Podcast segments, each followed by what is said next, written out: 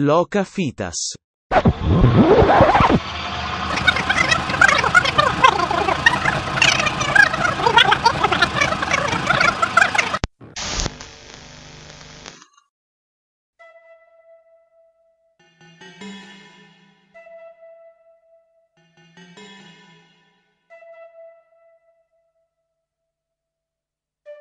Olá, olá, ouvintes do Loca Fitas, o quadro do Troca Fitas em que a gente fala de filmes, de séries, de coisas que você encontrava em sua locadora lá nos tempos de antigamente. Eu sou o João Pedro Ramos e hoje novamente venho com uma recomendação aí para vocês de filme e sempre com um convidado também recomendando uma coisinha aí para vocês, alguma coisa que você talvez não conheça, alguma coisa que não teve seu devido reconhecimento na época, ou coisas do tipo. Hoje, o, a minha recomendação vai ser um documentário que está disponível, inclusive, no próprio YouTube, naquele YouTube Originals. E de graça, então você pode entrar no YouTube lá e procurar. Em português ficou O Golpe da Boy Band.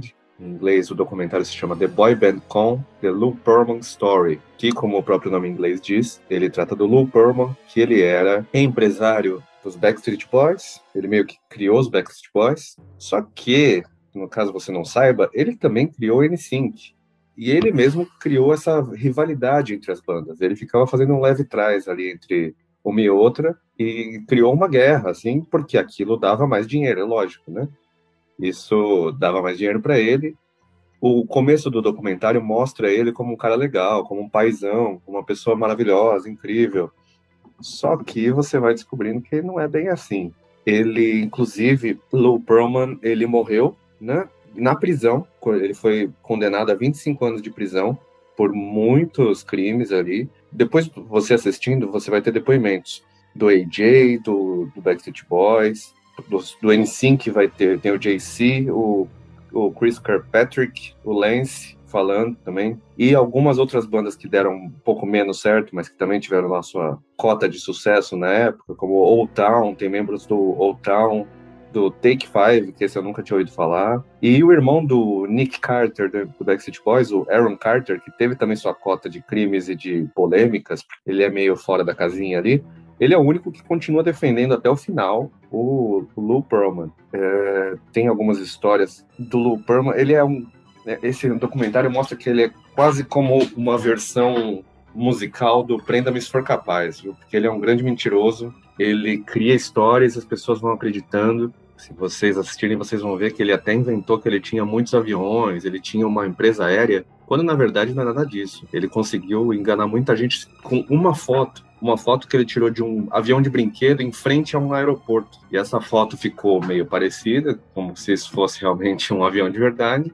E é, com aquilo ali ele foi conseguiu muitos investimentos e foi a partir daí que ele conseguiu criar esse acampamento, esse ele criou um verdadeiro né, campo de treinamento para boy bands e girl bands também tem algumas histórias de até de abuso um pouco dele, assim, de não são coisas que foram documentadas ou que tenham provas disso, assim, tem uh, somente um depoimento que diz que ele realmente ele tinha uma alguma atração ali por garotos mais novos, mas nada que que seja provado, mas isso também é citado ali. Eu acho que é um documentário muito interessante. Esse cara é um dos maiores picaretas do, da história que conseguiu um grande sucesso, mas acabou se ferrando por tudo que fez de errado aí. Esse filme é de 2019, ele estreou lá na South by Southwest, foi produzido pelo próprio Lance Bass, do NSYNC, ele, é, ele aparece muito até com a mãe dele, vendo fotos, enfim. Se você gosta dessa época, ou de boy bands em geral, ou do, do mundo do pop, você vai gostar desse documentário.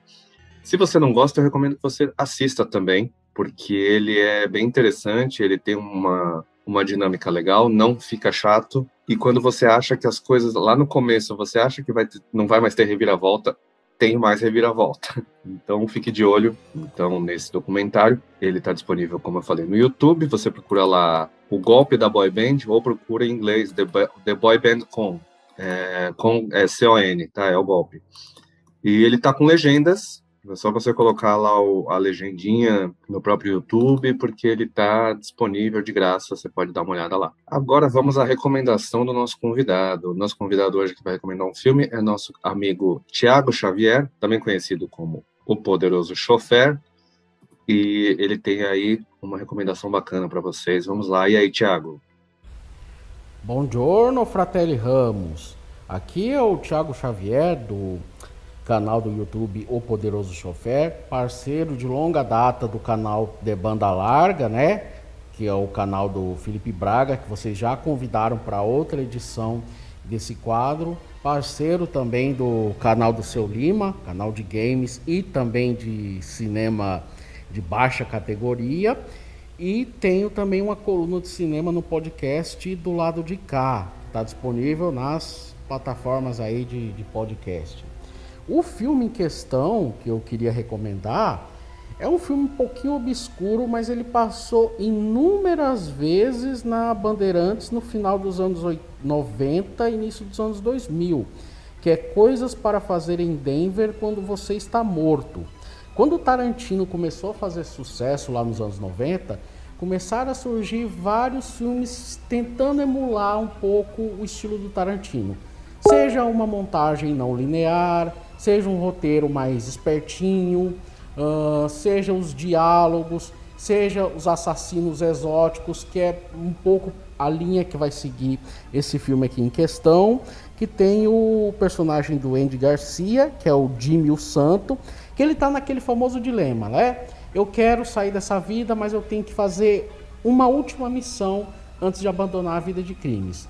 A missão, no caso, é dada pelo personagem do Christopher Walken, que é um homem com um plano, é um tetraplégico, que ele quer apenas um servicinho, quer dar um susto num desafeto do filho dele. Cara, para quem o filho dele perdeu a noiva. Aí o Jimmy contrata a sua galera, que é um mais esquisito que o outro, né? Christopher Lloyd, é o Bill Nunn, que era o rei de Rahim de Faça a Coisa Certa, William Forsythe está bem sumido por esses tempos, né? Treto Williams, que é outro que está bem sumido. Enfim, é aquela velha coisa do you had one job. Você só tem um serviço, uma coisa para fazer e essa coisa dá errado. Era só para dar um susto, eles acabaram matando o desafeto e matando também a mulher, a ex-noiva do cara e é óbvio que o personagem de Christopher Walken não gosta disso e manda matar a galera toda. Por isso que o nome do filme é Coisas para Fazer em Denver quando você está morto. E quem ele manda para fazer esse serviço de eliminar o a turminha é nada mais nada menos que Steve Buscemi em um de seus papéis memoráveis dos anos 90. No caso, é o papel do assassino conhecido como Mr. Esse é é o nome dele e é um um, um, da lista de personagens exóticos que tem nesse filme.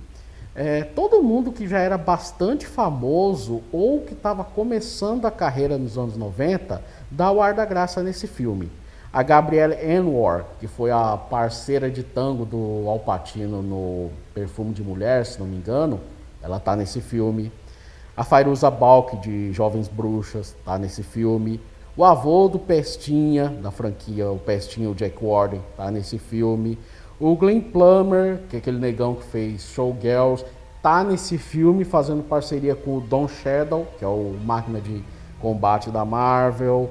Uh, nossa, tem Tiny Lister Jr., né? Aquele ex-lutador de WWE, meio caolho, tá nesse filme também. Enfim, tem uma, uma lista enorme. Se eu for enumerar aqui, eu fico até, até amanhã. É um filme muito divertido, é um filme, não, não chega a ser bem tão sangrento quanto os filmes de Tarantino, mas é um filme que tem tem morte, tem crime, tem crime, tem assassinato, só que é, é uma levada mais de, né, do roteiro espertinho, de, de, de, desse tipo de sacadas e tal. Às vezes algumas coisinhas mais filosóficas, mas é um, é um roteiro muito interessante. Tem esses personagens mais exóticos, como o, o personagem principalmente do, do Steve Buscemi. Uh, tem essa galera toda dos anos 90. Ele foi dirigido pelo Gary Fleder, que também fez um filme, dirigiu um filme que era muito reprisado na Globo no começo dos anos 2000, que é O Júri, com o John Cusack e o Gene Hackman. Porque vocês ouviram esse nome já devem lembrar mais ou menos que filme que é. Esse filme em questão, até onde eu pesquisei, ele não está disponível nas plataformas principais de streaming, mas faz uns quatro meses que algum santo, talvez até o próprio Andy Garcia, né? Ele é o santo do filme, é, fez o upload do filme dublado para o YouTube. Então, no momento que eu estou enviando essa coluna, o filme se encontra dublado no YouTube. Daqui a algum tempo eu já não sei. Então, aproveitem e deem uma, uma conferida por lá. Essa é a recomendação cinematográfica de hoje. Arrivederci. É isso aí, meu querido poderoso chofer. Obrigado pela recomendação. Inclusive, esse filme, o nome dele, ele apareceu muito no, nos anos 90, ele foi muito citado porque ele é um nome que prende atenção e foi traduzido literalmente, né? Uma coisa que não acontece muito aqui no país. Em inglês, ele é Things to Do in Denver When You're Dead, de 95. É, tem esse elenco estelar aí, e nessa época tinha muitos clones do Pulp Fiction, como diz aqui o próprio. Se você vai buscar na internet, você vai ver isso. Cara, eu não assisti ainda esse filme e você falando me deu vontade de ver. Realmente é um elenco estelar aqui com todo mundo dos anos 90 que você imaginar. Bom, esse foi o Loca Fitas da semana. Espero que tenham gostado. E semana que vem teremos mais filmes, mais documentários, mais séries para você assistir durante a semana. E se você assistiu alguma das nossas recomendações e quiser contar pra gente, manda lá no trocafitaspod.gmail.com ou procura a gente nas redes sociais arroba Troca Fitas Pod. E ouça todos os episódios aí também do Troca Fitas. Estamos no Spotify, todo dia na Mutante Rádio às seis da tarde. Estamos em, no Apple Podcasts, até no Deezer. Tudo que é canto você encontra a gente. Beleza? Espero que tenham gostado. Até mais. Tchau.